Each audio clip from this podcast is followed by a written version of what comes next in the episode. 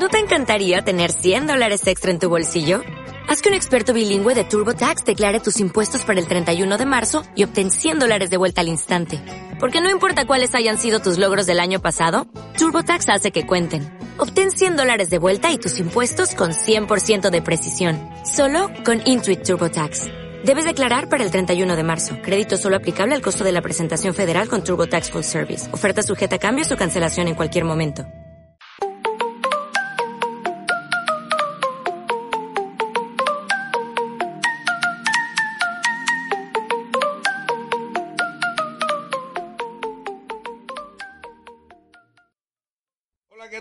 Arrancamos otra nueva era en la radio panameña, diría yo, en la radio y el deporte panameño. Esta es una charla deportiva, así se va a llamar el podcast nuestro, eh, haciendo una breve historia sobre el interés de estar en, las redes sociales a través de un formato distinto eh, hace ya algún tiempo hemos estado, estado yo diría, eh, viendo esta opción. Eh, creo que estamos un poco atrasados. No obstante, creo que la ocasión ha llegado y trataremos de estar una vez a la semana con algún tema que constituya una verdadera charla deportiva.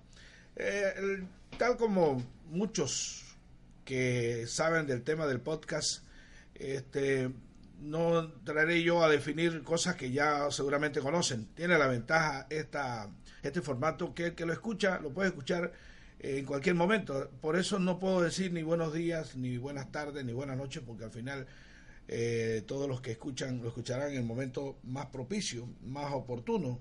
Puede ser inclusive corriendo. Yo escucho mucho podcast cuando corro, cuando estoy de pronto para alguna consulta, un tema en particular. Y pues eh, hoy me acompaña Robert Martínez, eh, con quien hemos estado hace rato en, el tema del deporte. Y esta vez, en el mes de junio, que se celebra también el Día del Locutor aquí en Panamá, creo que es mucho más oportuno porque creo que la presencia del podcast, Rommel, eh, no hace más que, yo diría, darle una, un extra al a la radio. Es decir, si bien la radio va a tomar otro giro, la radio no va a morir y creo que con la presencia de esta, digamos, del Internet, de, la, de estos formatos nuevos, lo que tenemos que hacer los que estamos en esto es adecuarnos a las circunstancias y no, no que no nos pase, por ejemplo, como de pronto con la aparición de la digitalización de muchas industrias sufrieron grandes golpes y finalmente tuvieron que desaparecer. En esto se trata de acomodarse y que finalmente podamos seguir subsistiendo dentro de lo que hemos hecho siempre, que es hablar de deporte, Romer. Cómo no, gracias eh, Lemos Jiménez, un placer, un honor estar eh, contigo una vez más compartiendo eh, lo que nos gusta, lo que nos apasiona, que son los temas deportivos. Y yo coincido contigo, la radio, la radio no va a morir, la radio es realmente un tema que simplemente tiene que ir evolucionando y nosotros eh, que nacimos en esto y que vivimos de esto, eh, eh, me parece que tenemos que darle precisamente esa fortaleza. Los temas deportivos, lo que nos apasiona, es lo que vamos a tener siempre aquí, las veces que podamos compartir contigo, como ya resaltaste el título de tu conversación, la charla deportiva. Y yo creo que en el tema de Panamá es muy importante eh, hemos escuchado también esos podcasts eh, donde muchos eh, colegas locutores del deporte, comentaristas, especialistas, hablan a nivel mundial, hablan a nivel de importantes ligas, pero lógicamente que nosotros y sobre todo tu, tu, tu portal de charla deportiva va a hacer énfasis, nos parece, Lemo, en nuestro deporte panameño y los comentarios que también están en torno al tema internacional que también no se pueden eh, dejar o pasar por alto. Así que va a ser todo muy, muy dinámico, muy bonito. Y bueno, eh, la fanaticada sobre todo de Panamá a escuchar eh, los comentarios que se van a emitir a través de este portal. Y pues van ustedes a ver que estaremos en el Twitter, como estado, hemos estado siempre, arroba Lemos Jiménez, hemos estado también a través de de la presencia en el Instagram. Todos los comentarios lo pueden hacer allí y vamos a buscar la manera, el vehículo de conversar con ustedes de muchos temas. Pero fíjense, En el momento que estamos grabando no sabemos lo que va a ocurrir ha ocurrido en el juego contra Uruguay, pero creo que de cierta manera sí podemos ir a propósito de, interpretar un poco las, las, circunstancias del deporte panameño, eh, cómo, cómo se ve, cómo se vislumbra, por ejemplo, Panamá de cara a la Copa, eh, a la Copa Oro. Entonces, mi querido Rommel, dígame usted, el equipo panameño enfrentará un reto con una nueva circunstancia eh, en la que en principio estuvo Gary Stempel y que posteriormente todavía en el rango de todavía como no, no técnico titular, así se ha dicho por parte de la federación, y, acudirá con jugadores nuevos, nuevos en el sentido de, porque no son nuevos realmente, salvo algunas unidades. Eh, son jugadores que estuvieron ahí a la saga de la presencia de los veteranos que fueron los que clasificaron al final al equipo al mundial pasado pero que tendrán ahora que asumir el reto en términos ya propios de, una época distinta y a tratar de mantener el rango, el liderato que se logró en el pasado mundial y propiamente en la Copa Oro. Si usted eh, ha visto cómo piensa Julio Deli Valdés y cómo ha visto el desarrollo de los jugadores que ha convocado para la Copa Oro, eh, usted podría definir cuál es las, el, digamos, el, eh, el 11 titular del primer partido. Cómo no, mira, eh, hay una cosa que tenemos que, poner en claro. Esta es una nueva etapa y para mi concepto un nuevo reto eh, para el fútbol panameño. Cuando sale Hernán Darío Gómez, el bolillo, junto a la salida de bolillo y la clasificación a Rusia, se va con ello una era importante de jugadores, jugadores insignias de nuestro fútbol, jugadores que eh, básicamente jugaron dos y hasta tres eliminatorias para poder concretar el sueño de clasificar al mundial. Ojo, clasificar, no estoy poniendo detalles ni tampoco estoy diciendo los merecimientos o no. Simplemente estamos hablando de la clasificación que se fue con una era de jugadores grandes del fútbol panameño, sobre todo goleadores. Llega Gary Stemper una vez concluido eh, la participación en Rusia, porque esto no se iba a detener, no era llegar hasta el Mundial y cerrar el capítulo, no, eso significaba abrir otra página y continuar. Stempel trató de, con su experiencia y conocimiento, trabajar a un equipo que, llevaba, que llegaba con figuras jóvenes, eh, tratar de hacer un relevo generacional, tratar de buscar una identidad nueva en nuestro fútbol, pero no la pudo lograr.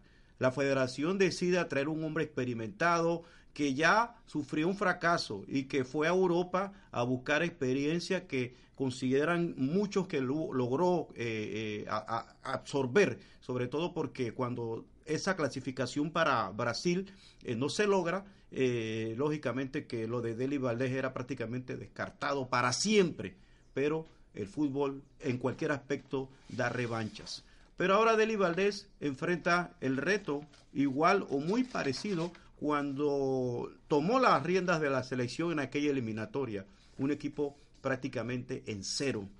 A pesar de que hay jugadores con cierto recorrido con la selección, como Godoy, como Manotas Mejías, eh, como Calderón, eh, está Román Torres, que fue el gran líder del equipo en la clasificación anterior, todavía no hay una estructura eh, básica ni tampoco hay un líder o un liderazgo dentro del equipo. Son tareas esenciales que tiene que lograr Julio Deli Valdés si se mantiene al mando de la selección. Pero vivimos en un país, Lemo, eh, que increíblemente es muy exigente en cuanto al tema de resultados. Queremos que todo se resuelva con una varita mágica. Queremos que Panamá le gane a Colombia, le gane a Uruguay, le gane a Brasil. Con Brasil logramos un empate eh, que sí tiene méritos, pero de todos modos el funcionamiento futbolístico no es el ideal. Así que nosotros consideramos que el reto para este viernes 7 eh, de junio, cuando en el estadio de Montevideo, el gran mítico estadio centenario, nos midamos al equipo de eh, Uruguay, sin detallar muchos nombres, queremos que Panamá lleve una dinámica diferente a esa goleada que sufrimos de 3 por 0. Pero más allá del, partido contra Uruguay, que seguramente ya cuando lo está, cuando están escuchando esta entrega, ya el partido puede que haya concluido. Eh, yo creo que ya eh, lo básico que en la gira se quiere conseguir es básicamente organizar, creo que de cierta manera lo tiene, sí. eh, el tema de quiénes van a, alinear. Eh, me parece que ha insistido mucho y en el tema de cinco, que, que, realmente no es línea de cinco, sino que es una especie de, de tres, de, tres, de tres en el fondo con carrileros. Eh, sobre todo cuando piensa usar a Murillo por la derecha y a Davis por la izquierda, significa que va a tratar de darle salida. Y creo que si, si tomamos en cuenta, en base a los resultados previos, eh, ha sido la forma como que el equipo le ha funcionado mejor a Julio Deli Valdés en lo que hemos visto hasta este momento. No obstante, eh, el tema es el siguiente. Si usted fuese el técnico o viendo cómo ha eh, ha actuado el técnico Julio Deli Valdés. ¿Cuál sería el 11 del primer partido? No contra Uruguay, porque ya eso, ya probablemente esa historia cuando está escuchando usted esta entrega. Eh, hablando más que nada en el partido, eh, en primer partido de la Copa Oro. Bueno, Panamá históricamente desde que comenzó ciertas eras, sobre todo la que más conocemos de la eliminatoria 98, cuando estuvo el profesor Miguel Mancilla, eh, venía básicamente acoplada a un sistema 4-4-2 en algunas ocasiones con cuatro en el fondo, dos volantes de recuperación, dos volantes de creación y muchas veces un volante de llegada que quedaba flotando o simplemente dos delanteros. Sin embargo, debido a los cambios del fútbol moderno, eh, se han adaptado otros sistemas, el, el famoso 3-2-3 o el famoso 3 eh, 1-3-1, dejando un solo delantero en el fondo. Pero yo sigo creyendo en el 4-4-2, Lemo. Sigo creyendo en el 4-4-2 eh, para nuestro equipo, para nuestra selección, porque si jugamos con un famoso libero doble stopper, pareciera eh, que Panamá no tiene ese último hombre o ese libero o ese veloz defensor que pueda cerrar las situaciones de los stoppers. Parece que no tenemos ese gran velocista o ese hombre dinámico para jugar de esta forma. Por eso es que yo me voy con un eh, delantero o un marcapunta derecho, un marcapunta izquierdo y dos centrales eh, que podrían. Eso es hablar del sistema Alemo antes de ir con nombres propiamente para las respectivas posiciones. Ok, vamos a hacer algo. Porque Julio ha jugado en, digamos, eh, de ambas maneras. Ha jugado con cuatro en el fondo ha jugado con cinco, eh, prácticamente tres con dos carrileros. Eh, eh, lo que me hace pensar a mí que de pronto va, va a estar usando los dos sistemas con circunstancias, yo diría, distintas, ¿no? con equipos que de pronto él considere que se le acomode de un sistema al otro. Entonces, el partido, el primer partido de Panamá es de la contra un equipo del Caribe, ¿no? Copa Oro. Sí, correcto. Panamá, va a empezar eh, eh, su participación en, en, Copa Oro, que ya está a, la vuelta de la esquina. Fíjense que la Copa Oro, hablando específicamente de este torneo para nuestro país, eh, va a tener una connotación importante porque dependiendo de lo que haga la selección panameña para nuestro concepto, se va a dar la continuidad o no del técnico Deli Valdés. Deli Valdés, eh, para nuestro concepto, eh, a pesar de que es interino, como ya sabemos, eh, no va a tener, como quien dice, yo creo que la federación va a esperar un poquito más a ver si se decide del todo para darle seguimiento a, a, Deli Valdés. Trinidad y Tobago frente a Panamá, es el primer partido de Panamá. 18 de junio, correcto. Sí.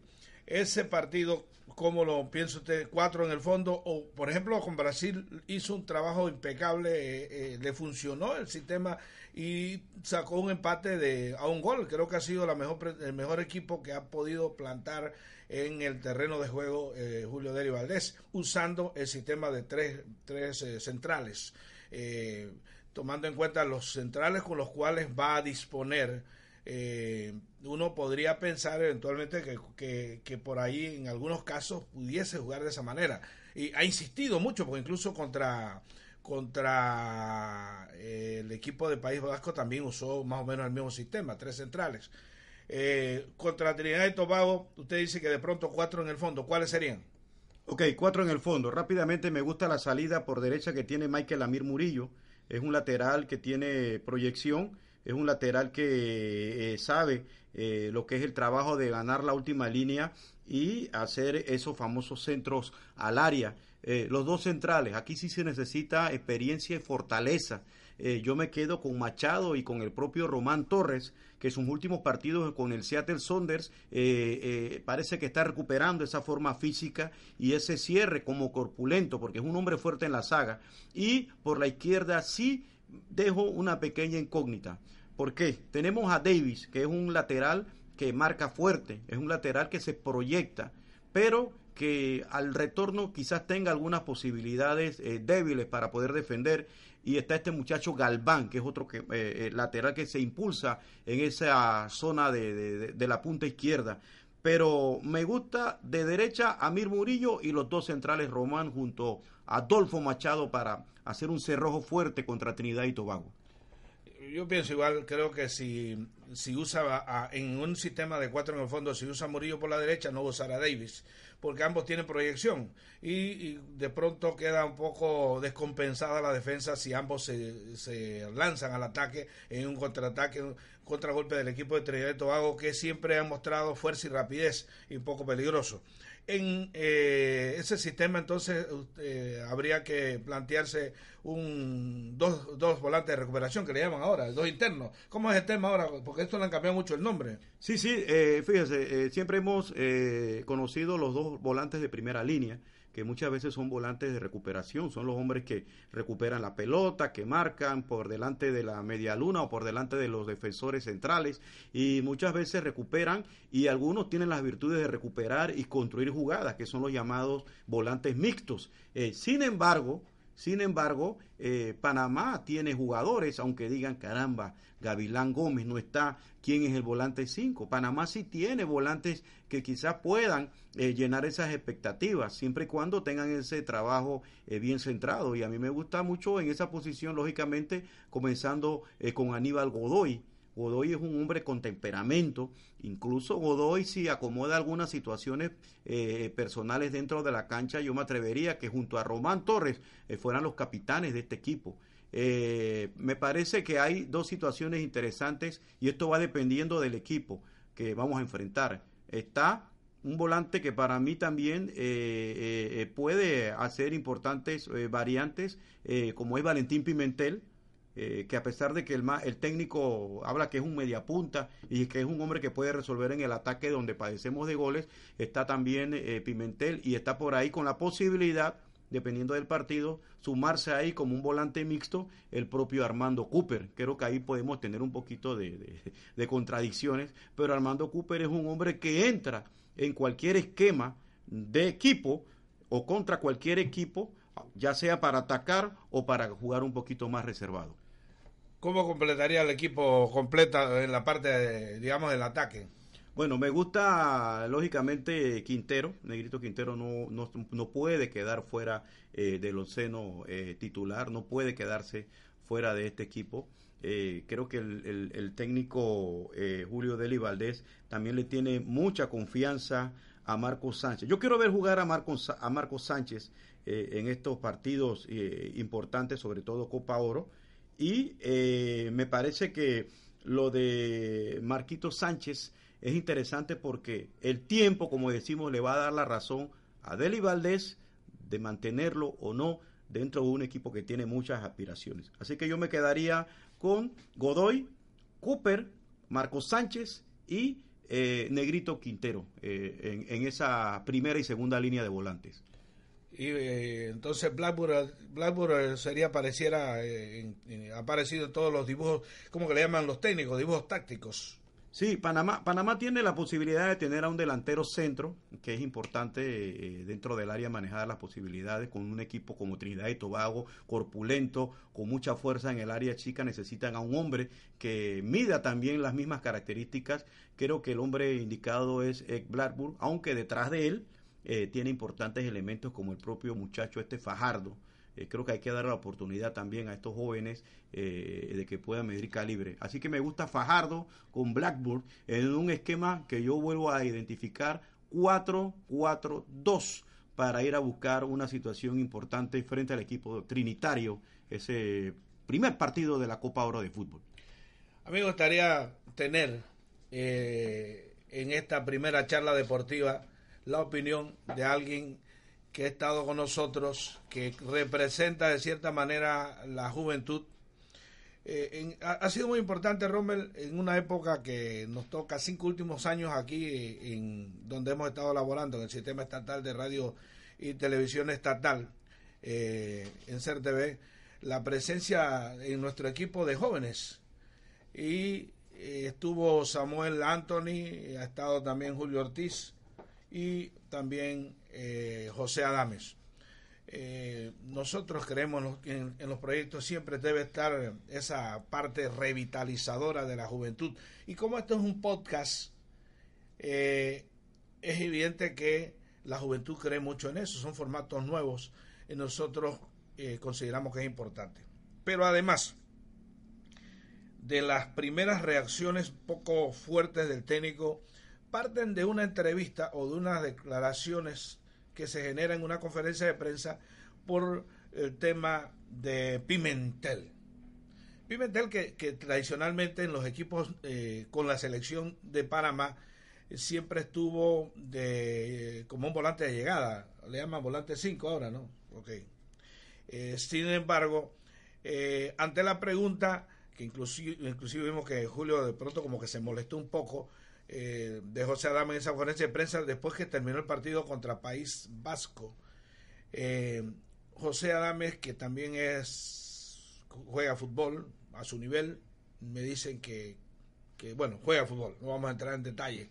Entonces, don José, dígame usted, usted escuchó a, parte de la charla deportiva que ha, que ha iniciado Rommel en base a su criterio qué podría pasar en la Copa Oro contra Trinidad y Tobago, eso es lo que estamos hablando.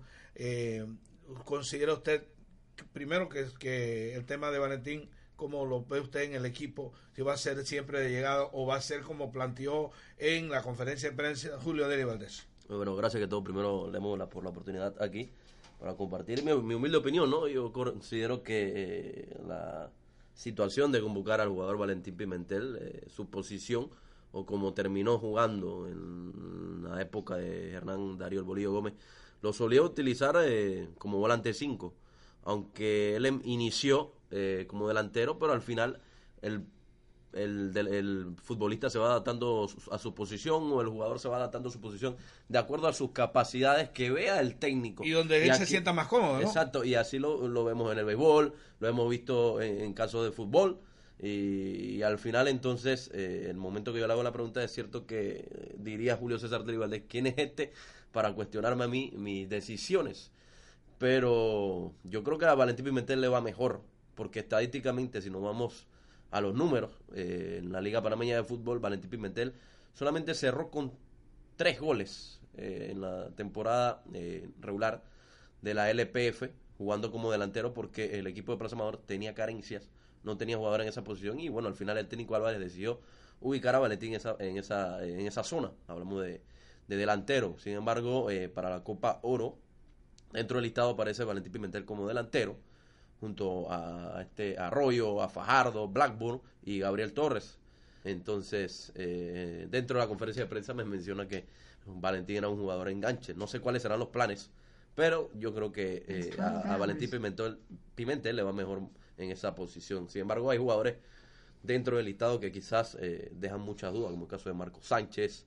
Hay, sí es cierto que hay una, una cantidad de jóvenes que, que van a a darlo todo para su mejor participación en esta Copa Oro, a demostrar porque lo bueno está por darse. Y vemos que el fútbol caribeño cada año está fortaleciéndose. Recientemente Jamaica, yo considero que Jamaica puede estar dentro de la eliminatoria. Trinidad y Tobago puede dar la batalla. Fíjese, le ganó a Estados Unidos en el último partido con todos sus jugadores jóvenes. Que precisamente fue ese partido de eliminatoria que nos dio el pase o nos aseguró el puesto en Rusia 2018. Nada está asegurado si es cierto que hay que seguir trabajando, un grupo de jóvenes liderados por un señor que es Román Torres, que de seguro eh, su presencia ahora en la selección y que ha agarrado el ritmo ahora con el equipo de Seattle Sounders, yo creo que será fundamental el liderazgo que, tenga el señor Román Torres. ¿Usará eh, más cuatro en el fondo eh, o usará más el sistema que ha estado ensayando que jugó contra Brasil eh, que es con los tres centrales, que hay, bueno, centrales tiene más que, que jugadores de, de laterales, Machado, tiene a Cumming, tiene además al propio el, Murillo. Bueno, no, centrales. Este, eh, Escobar. Escobar, que, a propósito está en el tema de no tiene equipo. Eh, de laterales tiene a Davis, a Galván y tiene a Murillo y eventualmente usa Machado, pero Machado es más en, en el tema de usar simplemente centrales atrás sin definir mucha proyección. Sí, yo creo que eh, ante selecciones como estas no, no, hay mucho que pedir, la verdad, eh, Rommel y, Lemo, porque son selecciones que tienen un, ritmo de competencia increíble, bárbaro, diría yo. Sin embargo, rifártela a jugar una línea de cuatro se vio en el partido contra Colombia, un equipo que, que sabe eh, jugar al toque, toques precisos, en corto y aprovechando muy bien los espacios y le costaba a Panamá la explosión o la explosividad que tenía el equipo colombiano por las bandas. Sin embargo, el equipo uruguayo creo que es un equipo más eh, de mucho juego físico, mucho contacto físico, pero no se puede desmeritar el gran talento de jugadores que tiene y yo creo que la línea de 5 eh, favorece mucho al equipo panameño, sobre todo eh, los tres centrales y, la labor que van a tener los stoppers, los volantes 5 y los volantes de llegada. Me preocupa el caso de, de, Amir Murillo, en caso que sale de titular, pues un jugador lo vemos subir cotidianamente, pero sí es cierto que le cuesta eh, un poco eh, defender. Bueno, eh, ambos jugadores, tanto Davis como Murillo, tienen esa proyección. Con tres en el fondo tiene, digamos, más garantía de, compensar en un contragolpe, tener siempre presencia que puedan parar un ataque. Sí, mira, lo que no me, lo que no me gusta de este sistema donde colocas eh, tres defensores básicamente como libero y doble stopper, con los dos laterales, ya son cinco jugadores eh, defensivos que estás colocando. Entonces, si vas a irte con un volante como Godoy, eh, lógicamente que ya sería el sexto jugador para defenderte. Entonces, ¿cuántos jugadores te van a quedar para supuestamente crear un ataque y buscar lo más importante que es el gol? Te están quedando básicamente cuatro jugadores, porque tenemos que contar también al portero.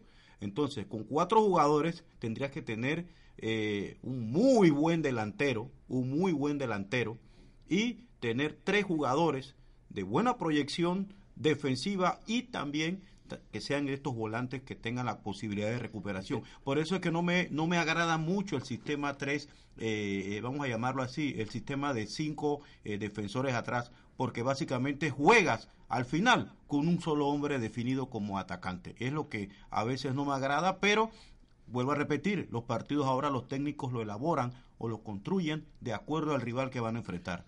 Lo que pasa, Rommel, yo no soy técnico, lejos de serlo, no eh, entiendo, porque he leído y, y como yo lo comprendo, es básicamente con los planteos eh, no significa que tú tengas tres delanteros que tengan más ataques que de pronto un solo delantero tenga menos ataques. Eso en, realidad no lo he visto de esa manera en la realidad. Eh, entiendo, porque es lo que he visto, que los, los que en, el momento de nosotros, porque es que hay que decirlo que el tiempo suyo de José, el tiempo de Rommel y el tiempo mío son tiempos muy distintos. Yo me acuerdo que a esos, a esos carrileros en algún momento le llamaban los winners eh, y ha sido una evolución. Los sistemas han sido eh, han, han sufrido evaluaciones, pero en el caso que he visto yo, eh, los carrileros se convierten en, en volantes de llegada eh, por lo que le llaman los extremos, llegan, se suman al ataque y tú eventualmente no solamente tienes a un delantero, tienes eh, tres atacantes porque se suma, si vas a atacar por la izquierda, yo no entendería que de pronto Davis va a atacar por la izquierda para tratar de llegar a robar la esquina del córner para poder eh, meter los centros que necesita el Blackburn. que hasta ahora no hemos visto. Con sistema de cuatro no creo que, que haya esa salida porque va siempre a quedar un poco descompensada la defensa. Eh, por eso creo que, Julio Deli se ha, tratado para esta Copa Oro de, digamos, de decantar por un sistema en el que le va a permitir, si ataca por la derecha, eh, usando a, a Murillo, o ataca por la izquierda, usa a Davis. Es decir, porque si y aquí en esta primera charla deportiva lo, hemos, lo hemos dicho, ambos jugadores quedan a deber en el tema defensivo ¿sí? Son jugadores que tienen proyección, pero que no son muy buenos en la marca.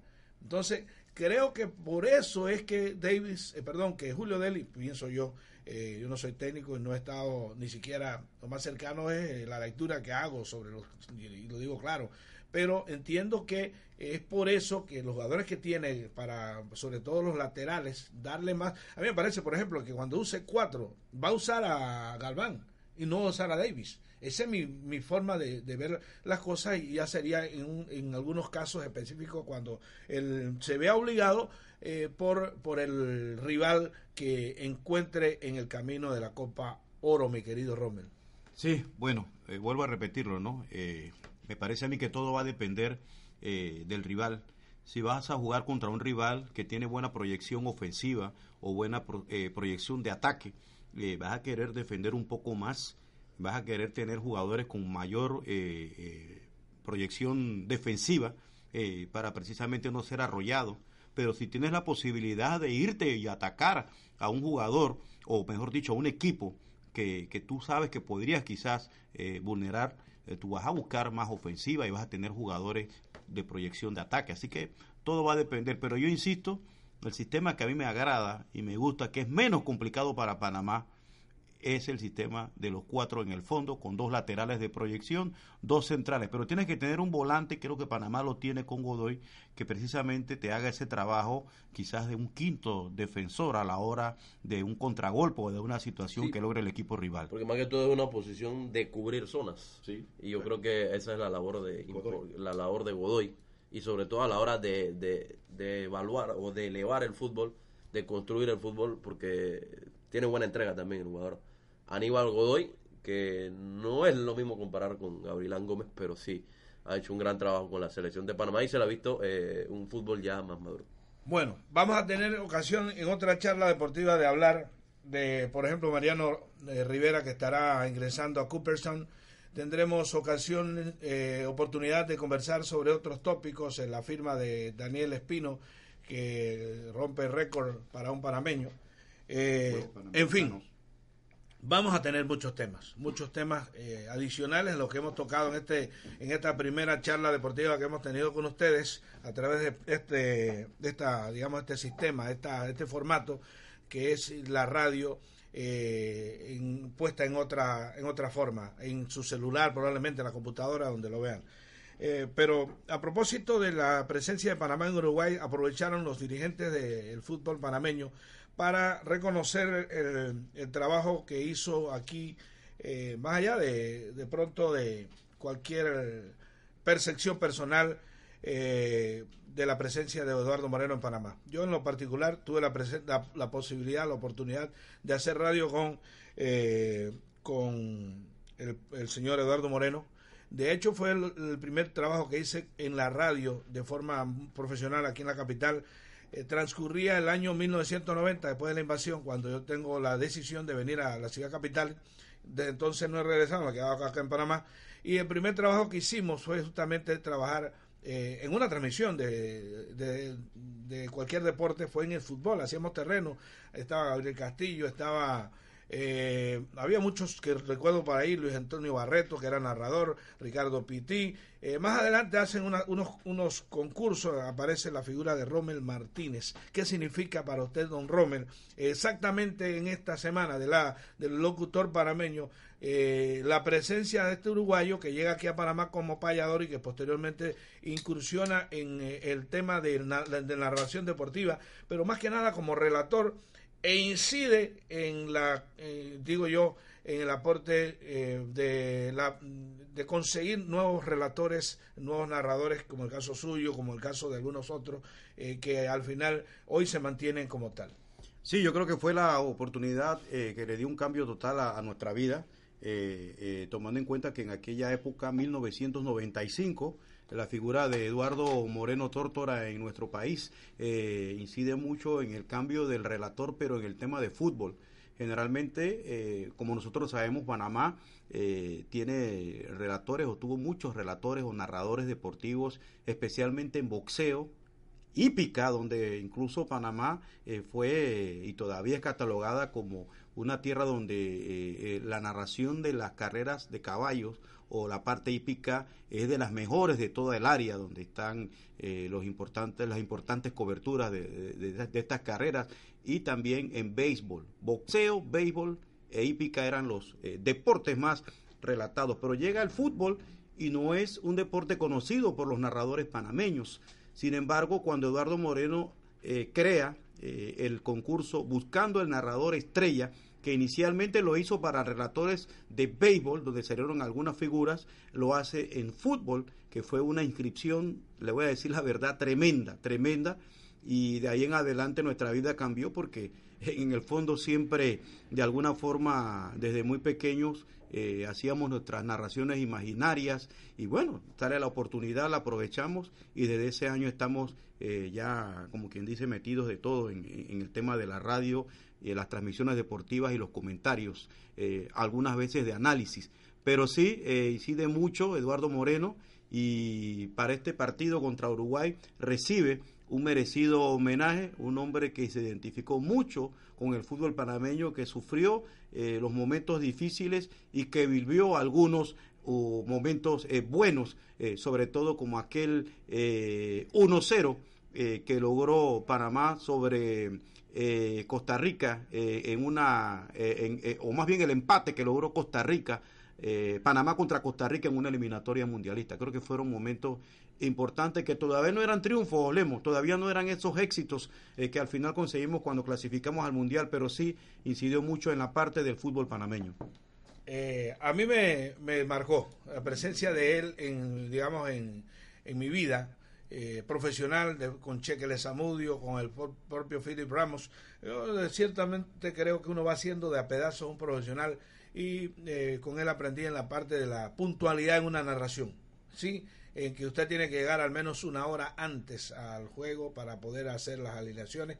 Hacía las alineaciones tal cual, eh, en lo que le llaman el dibujo táctico, eh, que depende más que nada de los equipos, de los técnicos, y lo, lo hacía, y, entonces había un reportero en la boca del camerino, que, que bueno, en ese tiempo ni nada de WhatsApp, eh, había que estar allá en con el micrófono exigente a matar en el tema de, la claridad de, del audio. Me tocó hacer, eh, curioso, me tocó hacer también el tema de la de, digamos, productor técnico, eh, los micrófonos, que si el chur, que si la línea de teléfono, porque para entonces no había el Conrex. Eh, ha variado mucho en la radio desde entonces de la presencia. Me alegra mucho haber formado parte eh, del equipo de, de, Eduardo Moreno. Creo que aprendí mucho. Me parece que, lo que me va a pasar posteriormente en, digamos, diversas formas de trabajar en los medios de comunicación, eh, grandemente se lo, se lo... Hay defensor del idioma español, eh, también otra de las cualidades que le, digamos, aprendo a Eduardo Moreno, eh, incansable trabajador, y me alegra que le hayan dado su homenaje. indudablemente que hay otros del que uno tiene que hablar y que hablaremos en la próxima entrega que será la próxima semana eh, voy a tratar de, no voy a tratar, voy a conversar con algunos de esos grandes de la radio, eh, porque creo que parte de, nuestro trabajo funciona en ese aspecto. Eh, tal como decía el señor Cuello en estos días en una entrevista que hace en Colombia, es que la radio se ha visto afectada porque los dueños prefieren finalmente alquilarle a un brujo para que haga un programa pagándole cuatro meses adelantado. Y los programas por la cual nació la radio en todo el mundo han sido, eh, yo diría, eh, echados a un lado. Y pues y uno entiende porque también las emisoras tienen que pagar la luz y tienen que los dueños no pagar la planilla y pagar todo pero nacen este tipo de, digamos, de piezas, de formas de hacer radio, en donde eh, no, no se necesita, eh, digamos, la plataforma per se de lo que originalmente se llamó la radiodifusión. Rommel, gracias por estar conmigo en, esta, en este nuevo proyecto que espero que tenga la bendición divina y que podamos mantenerla de forma sostenida.